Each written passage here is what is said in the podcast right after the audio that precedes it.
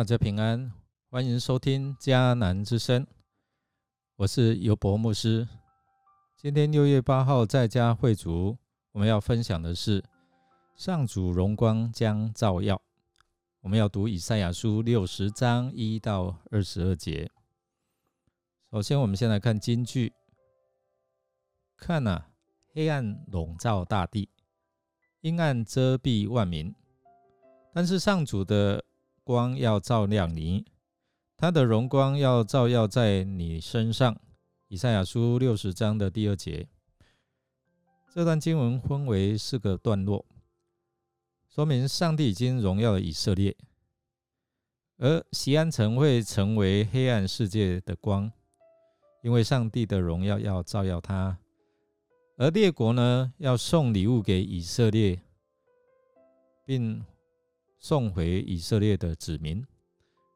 那过去苦待以色列的列国，反过来要来服侍以色列。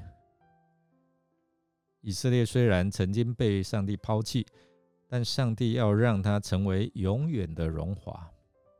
先知在上一章说出了以色列人的罪恶，而他在本章却描绘了一个以色列人未来的属灵美景。这美景是一个蒙神更新的以色列，它与当时正陷入在政治漩涡中的犹大国相比，实在是胜过千万倍，叫人对他未来充满了憧憬。先知以一个属灵的城来形容上帝的子民，这个城呢，光明的，因为耶和华他是世上的光。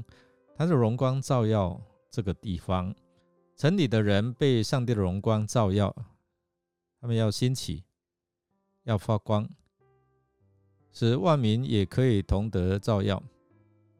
甚至呢，这些列国的君王都被这样的荣光所吸引，要来这属灵之城朝圣。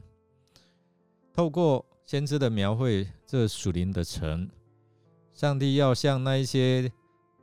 将会被掳到巴比伦，而且财务尽失的以色列人发出应许：有一天情况要大大扭转，他们不会再经历被掳的这样的一个痛苦，反而他们要从各地回归到自己的家园，而各国更会把大量的财物进贡给他们。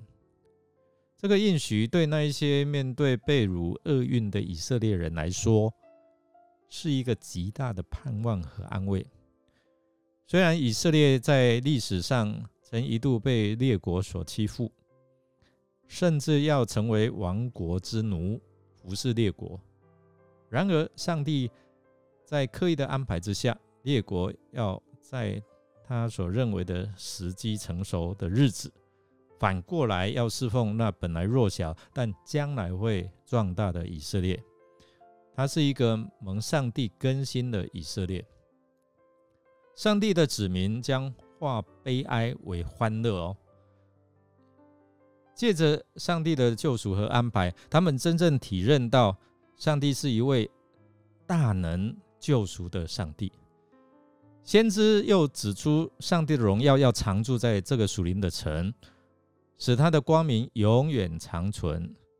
城中的子民。都是异人，能够得着上帝的基业。其实，这圣经这段经文在描绘有预表着新约的时代，由耶稣基督的救恩所带来普世性的祝福。教会的出现也能够兑现经文所描述属灵之城的美境，从被掳到得着释放，由被破坏一直到得以重建。全都是在乎耶稣基督的救恩，而这救恩不单是能够救人，也叫人的生命可以改变，也能够拯救国家和整个世界。既然如此，我们应该要以这样的一个福音为啊思念，然后把天国的福音传遍，借着这样使全世界人都有机会得着救恩。我们来默想，我在哪一方面可以让人因着自己来看见上帝的荣美呢？我们一起来祷告。主啊，谢谢你在永恒当中给我们有荣耀的盼望，就是能够与你同住。